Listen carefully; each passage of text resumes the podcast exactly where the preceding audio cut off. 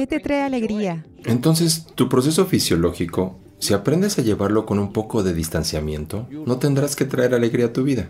Estarás rebosante de ella todo el tiempo. ¿Puedes hablar un poco sobre la situación de salud mental en la que nos encontramos? Si quieres romper cualquier ciclo, necesitas una forma muy intensa de atención. De eso se trata ingeniería interior. ¿Qué te gusta comer? Ahora estoy en Estados Unidos, así que obviamente no estoy comiendo lo que quiero.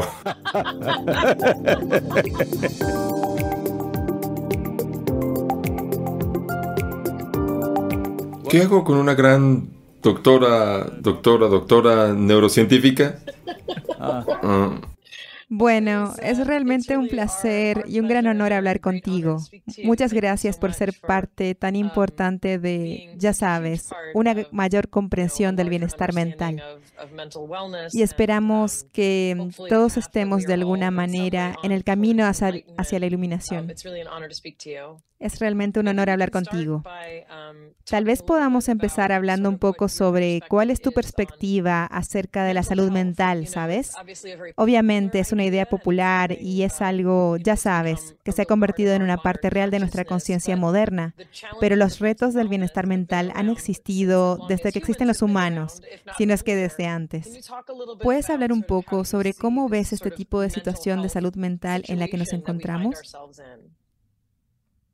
Mira, tanto la salud física como la salud mental siempre han formado parte de la existencia humana. Y si ponemos atención, siempre ha formado parte de cualquier, ya sabes, la vida también. Lo que digo es que al menos todos los demás mamíferos, si no es que, no sé si los gusanos y los insectos tienen problemas de salud mental, pero estoy seguro de que tienen problemas de salud física. Así que lo que veo es que si tienen salud física, también tienen problemas de salud mental. Es solo que como seres humanos lentamente nos estamos convirtiendo más en mente que en cuerpo. Entonces nuestra atención en la salud mental está más, ya sabes, está cambiando gradualmente de la salud física a la salud mental. La salud física era un gran problema cuando la alimentación era un reto. Y ya sabes, la escasez de alimentos y de refugio y cosas así. Hoy en día esas cosas, al menos para una gran parte de la población, desafortunadamente, una parte importante no goza de eso. Pero al menos para una gran parte de la población, lo que se necesita para la salud física está en gran medida atendido. Pero, Seguimos sin tener salud física. Estados Unidos gasta casi 3.5 billones de dólares en atención médica, lo que indica que incluso la salud física no se ha manifestado como debería en una sociedad opulenta, porque esencialmente la opulencia significa que inicialmente buscamos elecciones de alimentación y una vez que nos ocupamos de eso, buscamos elecciones de estilo de vida. Habiendo conseguido ambas cosas, si hay tanta mala salud, obviamente estamos haciendo algo fundamentalmente mal. Cuando me haces una pregunta sobre salud mental, la razón por la que te hablo de salud física es que, en mi percepción, yo no separo mente y cuerpo. Porque lo que tú llamas mente es una cierta combinación de memoria e inteligencia. Dime de una célula de tu cuerpo que no tenga memoria. Dime de una célula de tu cuerpo que no sea inteligente. Están haciendo cosas tremendamente inteligentes en cada momento de nuestra vida, cosas que nunca podremos descifrar en nuestros cerebros. Nuestras células las hacen, ¿no es así? Cada una de ellas. Y en cuanto a la memoria, la apariencia de tus antepasados hace un millón de años, incluso tus células epiteliales aún recuerdan el tono de su piel, no se les ha olvidado nada. Entonces, tanto la memoria como la inteligencia existen a un nivel fenomenal en cada célula del cuerpo. Entonces, nosotros no vemos la mente y el cuerpo como dos cosas separadas. Es solo que hay un cuerpo físico y hay un cuerpo mental. O podemos expresarlo así en terminología moderna. Hay hardware y hay software. Si el hardware está dañado, no hay forma de que el software funcione bien. Si el software está dañado, el hardware no funcionará bien. Esto es bien sabido. Entonces, habiendo dicho esto, para el enfoque actual sobre la salud mental, hay cuestiones genéticas en las personas, hay cuestiones sociales y hay cuestiones individuales, por supuesto, de pensamientos y emociones que se salen de control. Entonces, cuando decimos genético, podemos decir que alguien está patológicamente, ya sabes, diseñado de cierta manera que algunas cosas no están en su lugar. Y estas cosas podrían verse particularmente fuera de lugar si vives en cierto tipo de sociedades. En algunas otras sociedades puede que esas cosas simplemente sean vistas como, de acuerdo, así es como es, o algo así. Pero en algunas sociedades en las que todo se encasilla, esa persona podría parecer totalmente extraña y fuera de lugar. Y no podrá estar en esa sociedad. Tendrá que estar encerrada en alguna parte. La situación llegará a eso. Entonces los aspectos genéticos se pueden superar Tú estás en la ciencia, no soy la persona para decírtelo, pero hoy sabemos esto. Pero en las ciencias yógicas siempre lo hemos visto de esta manera. Le he estado diciendo esto a la gente. Entrégate a mí durante 24 horas. Me encargaré de que tu genética no influya en ti. Podrás estar alejado de eso. Si haces ciertas cosas contigo mismo, la genética está ahí. Pero puedes estar alejado de ella. Hoy en día creo que se está usando algún término como epigenética o lo que sea. Puede ser cómo uses tu información genética es tu elección. Hay información genética. Tú tienes el aspecto que tienes, yo tengo el aspecto que tengo, esto es información genética. Pero ¿cómo usamos esto? ¿Cómo nos sentimos al respecto? ¿Cómo pensamos sobre ello? ¿Cómo actuamos? Esencialmente nos pertenece ya sea que quedemos atrapados en esta información genética o que nos elevemos por encima de ella y hagamos uso de esta información genética depende de nosotros. Entonces, esta transformación siempre es posible. Las ciencias yógicas están fundamentalmente enfocadas hacia esto, porque cuando hablamos de que un ser humano puede liberarse, lo que estamos diciendo es que la liberación es de la carga de la memoria. La memoria, pero no solo la memoria consciente, cada célula de tu cuerpo lleva memoria evolutiva, memoria genética, memoria kármica, formas articuladas e inarticuladas de memoria, formas conscientes e inconscientes de memoria. Todas estas memorias juntas conforman tu cuerpo de memoria. Y eso determina cómo eres en este momento. Si te elevas por encima de eso, si eso no decide quién eres en este momento, entonces decimos que estás liberado. Entonces, toda la ciencia del yoga siempre está enfocada hacia esta liberación, para que el pasado no determine quién eres. Si tu parentesco determina quién eres, no has vivido tu vida. Solo has sido el fruto de algo. Como cualquier otra criatura, eres fruto de algo, no eres un ser humano. Es solo a esta única especie a la que le asociamos la palabra ser. Porque Todas las demás criaturas son gobernadas por su memoria. Nosotros podemos elegir cómo ser en este momento. No importa quién fue mi abuela, pero yo puedo elegir cómo quiero ser ahora mismo. Esto no lo tienen otras criaturas. Ellas se guiarán por su memoria evolutiva y genética.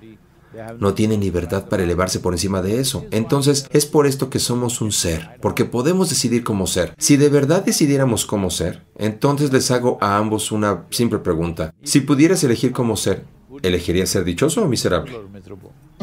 Dichosa. Jonathan quiere ser miserable algunas veces. Ah, puede que sea religioso entonces. Tengo una pregunta complementaria. En primer lugar, lo dijiste de manera muy hermosa y ya sabes, de lo que hablas requiere una cantidad de esfuerzo que creo que mucha gente, especialmente en nuestros tiempos, a menudo se resiste.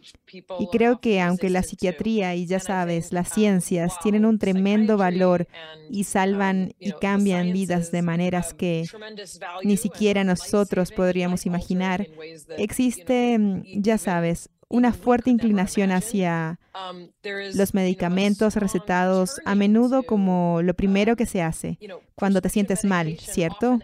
O cuando experimentas sufrimiento. Y me pregunto si puedes hablar un poquito acerca de, ya sabes, ¿Cuál es el propósito de buscar soluciones holísticas y abordar de alguna manera los problemas con este tipo de filosofía holística? En lugar de que lo primero que hagas sea, ya sabes, pedir medicación, que es a menudo lo que la gente en esta cultura ha sido entrenada para hacer y que es lo primero que los profesionales a menudo están entrenados para hacer.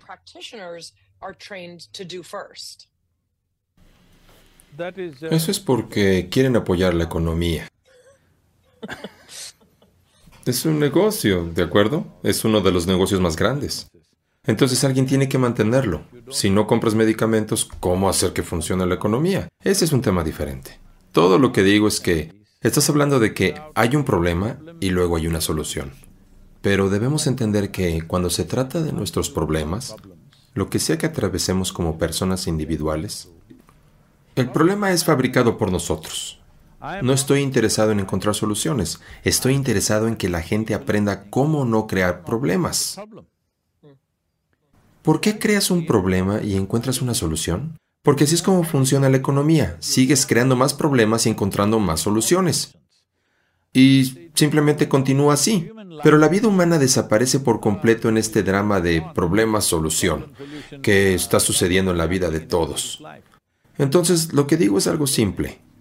Mira, yo estaba hablándoles a un grupo de psiquiatras de alto nivel en Reino Unido y ellos me decían que hay 72 variedades de problemas mentales que han sido identificados. Está bien si es para estudiarlo o comprenderlo. Los científicos que se dedican a ello lo nombran de esta manera, de esta otra, pero como persona individual, si tienes 12 de estos 72, ¿qué hacer? Como persona individual, solo está esto. ¿Tu inteligencia trabaja a tu favor o en tu contra? Ya respondiste a esta pregunta. Si pudieras elegir, serías dichosa. Si tu inteligencia funcionara a tu favor, definitivamente crearías las cosas más maravillosas dentro de ti. Pero si está trabajando en tu contra, una vez que tu inteligencia se ha vuelto en tu contra, no hay ninguna maldita cosa en el universo que pueda salvarte. Nada. Entonces puedes meterte una sustancia química y sentirte bien por un tiempo, ya sea que la consigas con receta o en la calle, la gente está encontrando varios tipos de soluciones, ¿de acuerdo? Entonces, ¿dónde encuentras el químico? Hay un montón de gente que he conocido, grupos de gente en Los Ángeles que he conocido, que aseguran que las drogas que han encontrado en los callejones de Los Ángeles son una solución para todo. ¿De acuerdo? Entonces, tenemos que entender esto. Todo este asunto de los problemas mentales hay cuestiones patológicas, cuestiones genéticas y otras cosas. Pero los problemas sociales están solamente en la forma en la que respondemos a lo que está en nuestro entorno. ¿Estamos respondiendo de manera consciente o estamos en un estado compulsivo de reacción? Esta es una diferencia fundamental. La línea que separa la cordura de la locura es muy fina. Entre la salud y la mala salud también es muy delgada. Si sigues cruzándola por diversión, un día no volverás. Y es entonces cuando te quejas. Entonces, no la cruces. La sociedad tiene que desarrollar esta disciplina para crear una cultura donde no exista, mm, ya sabes, virtud en actuar como loco. Ahora mismo no veo mucho de esto, ya sabes como um, lo que sea en las películas y las cosas que están pasando. Lo que veo en todo el mundo, y que en particular comenzó con Hollywood, creo, pero ahora sucede en todo el mundo que ¿cómo manejas tus emociones? Si te enfadas, tomas las cacerolas de la cocina y se las lanzas a alguien o al menos a la pared. ¿Es esta la manera como manejas tus emociones? ¿Es esta la manera como manejas las diferencias entre las personas? ¿O les das un puñetazo en la cara o les disparas en la cabeza? No hay otra manera de manejarlo. Entonces, esta es toda una cultura y la gente se sorprende por qué hay tanta violencia. Bueno, mira los juegos a los que juegan los niños. Están disparando a personajes de cómic desde los 5 o 6 años. Les disparan a personajes de cómic y a imágenes de dibujos animados. Cuando cumplen 18 años, serán mayores de edad y querrán dispararle a algo real. Ya está empezando a suceder. Me dicen que han ocurrido más de 230 tiroteos desde el comienzo de este año. Esto es más de uno por día. Lo que digo es que la gente piensa que son las armas, pero son los seres humanos. Sí, para esos seres humanos las armas están disponibles, esa es otra cuestión, pero lo importante es el ser humano. Si tengo un cuchillo de cocina, ¿debería de cuchillarte? Todo el mundo tiene un cuchillo en casa. ¿Deberíamos de tomarlo y acuchillar a nuestro vecino? ¿Por qué se produce algo así? Porque las sociedades cultivan esa cultura en la que la violencia forma parte de nuestra vida, ¿de acuerdo? Entonces, la violencia contra ti mismo es enfermedad mental. Bueno, puede que lo estés haciendo de forma incontrolable, puede que no esté en tus manos ahora mismo, en un momento así, quizá necesites alguna sustancia química del exterior. No estoy diciendo que los medicamentos sean completamente inútiles, no, son útiles. Muchas personas no serían capaces de controlarse solas, o los médicos no serían capaces de manejarlo sin, ya sabes, introducir químicos. Eso se acepta. Pero para un montón de cosas, si los seres humanos se responsabilizan de su salud y desarrollan herramientas sencillas para manejar su cuerpo, para manejar su química, Mira, hoy todo el mundo sabe, gracias a las ciencias médicas, que la experiencia humana de la vida tiene como base una química asociada a ella. Hay una química, hay una química. de la alegría, hay una química del amor, hay una química de la dicha, hay una química del estrés, de la ansiedad, de la miseria. Para todo hay una base química. Así que esencialmente esta es la fábrica química más compleja y sofisticada del planeta, el mecanismo humano. Y ahora la pregunta es, ¿eres un gran gerente o eres un pésimo gerente? Pero ni nuestros sistemas educativos ni nuestras costumbres sociales tienen nada que ver con esto. Estamos ocupados queriendo conquistar el mundo, sin ninguna sensatez en nosotros mismos. Pero ahora, con la forma en la que estamos empoderados con la ciencia y la tecnología, si no nos hacemos cargo de nosotros mismos, seremos el mayor desastre. Ya somos un desastre inminente, ¿sabes? Tanto en términos del medio ambiente y en estos días está de moda hablar de la Tercera Guerra Mundial. Mira, esto es casi como que si la Primera Guerra Mundial ocurrió, la Segunda Guerra Mundial ocurrió, entonces la Tercera debe ocurrir. Este es un sistema numerado, ¿de acuerdo? En dos generaciones hemos visto dos guerras mundiales. Ahora la tercera generación debe ver la tercera guerra mundial, de lo contrario se perderá toda la acción. ¿Cómo hacer películas sin una guerra mundial? Pero ahora, de la forma en la que estamos empoderados, si optamos por algo tan tonto, no podríamos decir que alguien tiene problemas mentales. Todos nosotros lo tenemos, absolutamente. Sadhguru, en una sociedad como la que has descrito, que tiene estos desafíos mentales, que tiene esta enfermedad, ¿cómo empezamos a cambiar? ¿Puedes hablarnos sobre ingeniería interior y de cómo la gente puede empezar a dar pasos para estar mejor y hacia esa libertad de la que hablas? Mira, cuando hablamos de ingeniería, Hablemos solo de ingeniería. La ingeniería significa esencialmente que creamos una máquina que hace lo que queremos que haga. Si creas una máquina para hacer una cosa, pero hace otra cosa, esa no es una máquina bien diseñada. No falla y hace lo que tú quieres que haga, esa es una máquina bien diseñada. Entonces, estamos hablando de esto. Esta es, en términos de diseño, y de su manifestación, esta es la mejor obra de ingeniería en el planeta. ¿Estás de acuerdo conmigo? Lo es.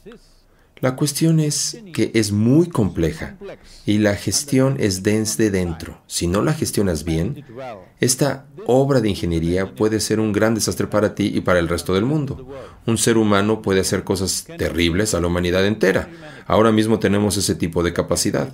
Hace mil años, si un ser humano se volvió un poco loco, le causaría algún daño a alguien que estuviera a su lado o a sí mismo. Pero ahora mismo, con la manera en la que estamos empoderados, un solo ser humano puede causar un daño masivo a todo el mundo. Entonces, cuando este es el caso, diseñate de la manera en la que tú quieres. No tienes que diseñarte a ti mismo de la manera que yo quiero. Pero afortunadamente, si dejas a un lado cualquier influencia social y de otros tipos, cuando te hice esta pregunta de que si hubiera elección, tu elección sería la dicha o sería la miseria, todo el mundo dice que la dicha. ¿Debería contarte mis problemas? Mi problema es el siguiente. Este es el año 40. Hace 40 años que pasó esto. Una tarde estaba sentado en algún sitio con los ojos abiertos y de repente me di cuenta de que ya sabes, simplemente fluían las lágrimas de dicha. Y solo me senté ahí por horas sin estar, sin sentido del tiempo. Lo que creí que fueron unos minutos pasaron como horas. Entonces me senté y pensé, ¿qué me está pasando? Mi mente lógica me decía, tal vez te estás volviendo loco. Le pregunté a mis amigos, ¿qué creen ustedes que me pasa? Me dijeron, vamos, que te metiste, agarraste hongos en la montaña, hiciste esto, hiciste aquello.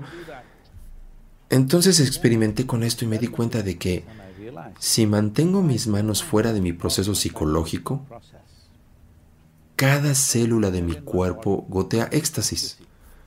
Cuando me di cuenta de esto, esto es hace 40 años, me senté y planeé que en dos años y medio, en ese momento la población humana era de 5.600 millones, me senté e hice un plan. En dos años y medio haré que todo el mundo sea dichoso. ¿Por qué? ¿Quién no lo querría? ¿Quién no va a quererlo? Incluso ustedes dos dijeron que lo quieren, ¿de acuerdo? Pero miren, oh, hoy la gente dice que hemos tocado a más de 2 mil millones de personas, las que sean, pero esta no es mi idea de la humanidad. Hoy hay 8 mil millones de personas. ¿Por qué? Porque los ciclos de miseria son tales que, una vez que caes en la trampa, te mantiene ocupado y hay toda una sociedad que apoya esto. La gente te dice, tu miseria es normal, tu miseria no es normal. Tu mala salud no es normal. Cada célula del cuerpo está diseñada para crear salud. ¿Por qué se volverían contra nosotros? Estamos haciendo algo mal, ¿no es así? Algo fundamentalmente mal. ¿Es normal la miseria? No. Todos los niños rebosan de alegría. Si les das de comer lo suficiente, rebosan de alegría. ¿Qué ha pasado? Lo que ha pasado es que hicimos todas las cosas equivocadas. Lo primero y más importante que ha pasado es esto. Tenemos algo llamado educación. La educación es una máquina de extrusión que intenta producir el mismo tipo de tuercas y tornillos a partir de cada ser humano. Y estamos produciendo menos tuercas y más gente a la que le falta un tornillo. Lo importante es que algo fundamental en lo que hemos fallado es en la educación. Estamos dando mucha importancia a la memoria y ninguna importancia a la atención humana. Mira, cuando estás en la escuela sacas buenas calificaciones. Por cualquier tontería que leas y eres capaz de vomitarla en la hoja de examen, obtienes buenas calificaciones. Si pones atención, nunca obtienes calificaciones. Entonces, este es un defecto básico en nuestra forma de educar a la niñez, la forma como estamos creando generaciones enteras de personas. Todos nosotros somos víctimas de ello de una forma o de otra, ¿de acuerdo? Porque en todas partes tu memoria era recompensada, tu atención no era recompensada. Porque en este universo, en esta vida, las cosas se abren solo donde prestas una atención intensa. Donde no hay atención, no pasa nada pasa el mismo viejo ciclo. Lo que digo es que ahora mismo la miseria es un ciclo determinado.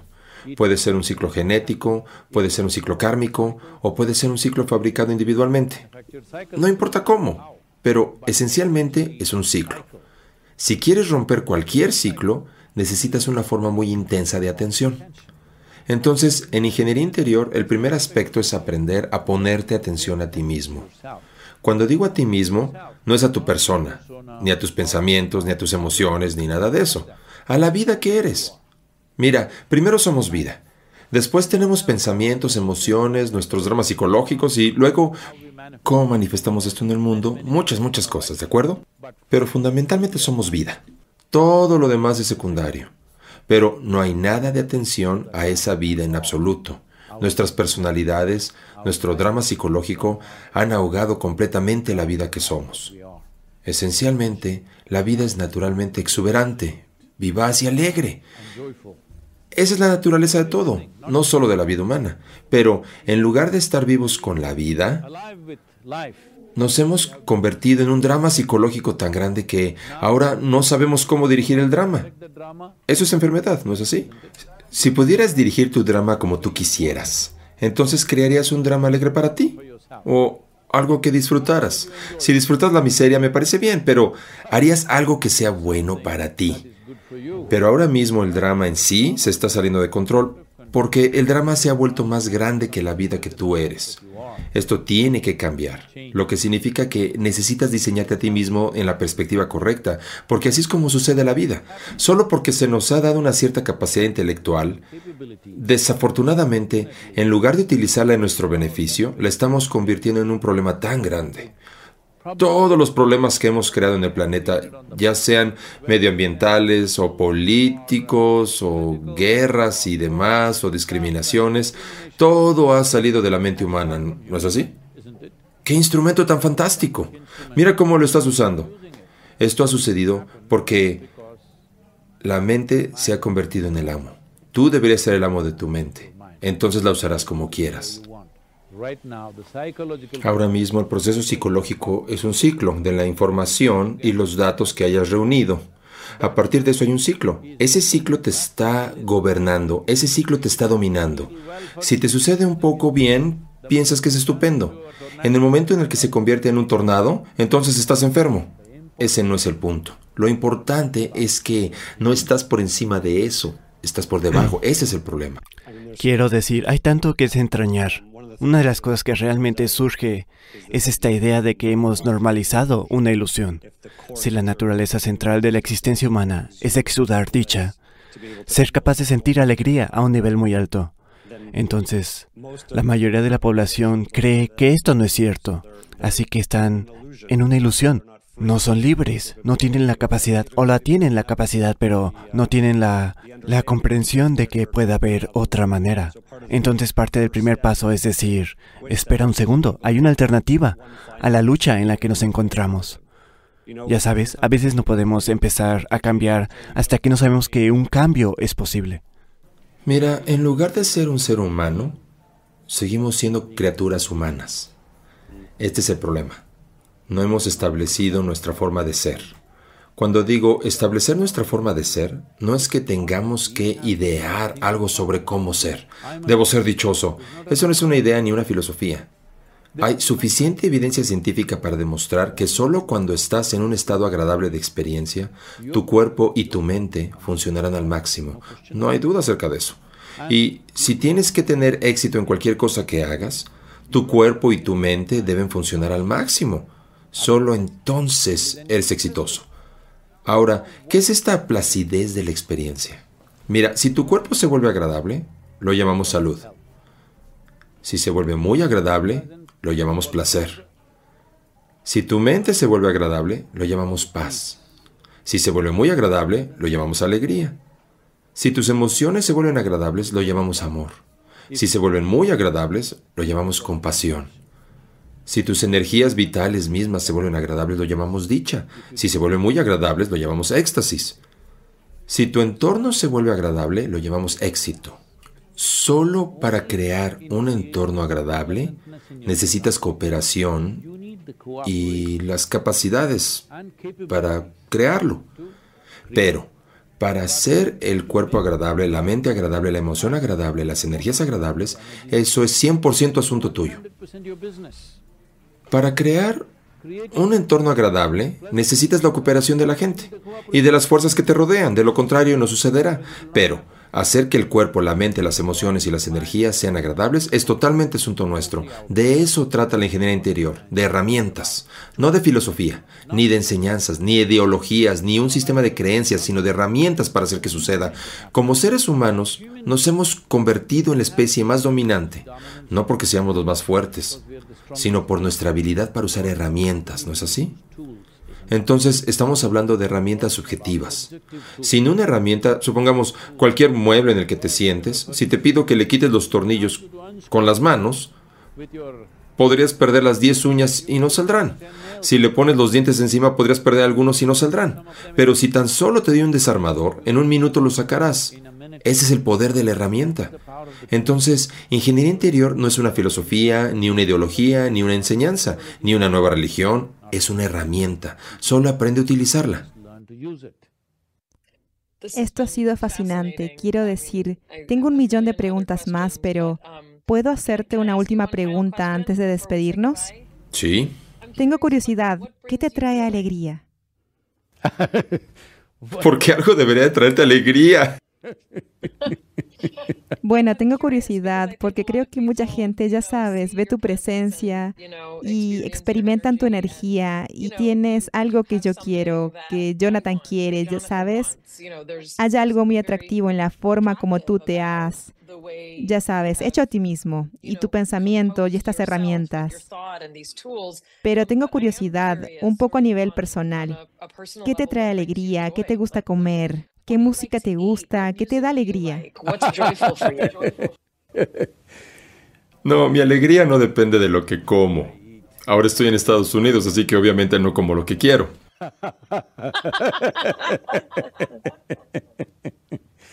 Entonces, mira, mira, aquí es donde está el problema. Siempre pensamos que algo nos trae alegría. Sí. Mira, cuando eras una niña de cinco años, simplemente eres efervescente, ¿no es así? ¿Qué pasó con eso? Si eras tan efervescente con cinco años, a los 40 deberías estar extasiada. Digo, como un proceso natural de crecimiento, pero sucede justo lo contrario. Simplemente porque no hay separación entre lo que eres tú y lo que acumulas. Cuando digo lo que acumulas, una cosa es que acumulas este cuerpo. No naciste así, acumulaste lentamente este cuerpo. Y luego acumulaste las impresiones de la mente. Y luego acumulaste personas y cosas a tu alrededor, relaciones, riqueza, dinero, lo que sea. Lo que acumulas debe servirte bien, pero desafortunadamente lo que acumulas lo llevas en la cabeza, la carga de ello. Mira, es así. Alguien, alguien estaba hablando sobre esto, así que pinté algunos ladrillos en color dorado y 10 ladrillos. Así que, mira, estos son ladrillos de oro, póntelos, porque esta persona siempre estaba... Alguien más llevaba un kilo o dos kilos de joyas y le causaba problemas. Así que le dije, toma, te doy ladrillos de oro. No eran de oro, yo los pinté de dorado. Y dije, póntelos en la cabeza y camina todo el tiempo. Disfrútalo. Así que ya sé que solo se trata de ladrillos de barro o ladrillos de oro, el peso es el mismo y el problema es el mismo. Tu cuello se romperá después de algún tiempo. Entonces el problema es que no entendemos que necesitamos llevar lo que cargamos con un poco de distanciamiento. Lo llevamos como si fuéramos nosotros. Mira este cuerpo. Lo que era tierra se convirtió en comida. Lo que era comida se convirtió en tu carne y tus huesos. Pero ahora, en tu experiencia, te hace sentir que esto eres tú. Lo que acumulas puede ser tuyo. Nunca puede ser tú, ¿no es así? Lo que acumulas te puede pertenecer, puede ser tuyo, pero nunca, nunca puede ser tú. Entonces, si aprendes a llevar tu proceso fisiológico y psicológico con algo de distancia, no tienes que traer alegría a tu vida. Estarás rebosante de ella todo el tiempo. no estoy comiendo la comida que quiero, pero sigo alegre.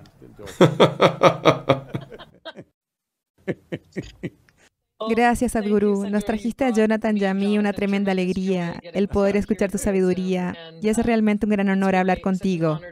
Jonathan, ¿algo más que quieras decir? Es tan agradable hablar contigo. Esperamos poder estar en persona y tener una conversación más larga algún día. Gracias. Estaré en Los Ángeles este el mes que viene. Espero ponernos al día. Hagámoslo. Nos encantaría. Muchas gracias. Gracias, Namaskaram. Hmm.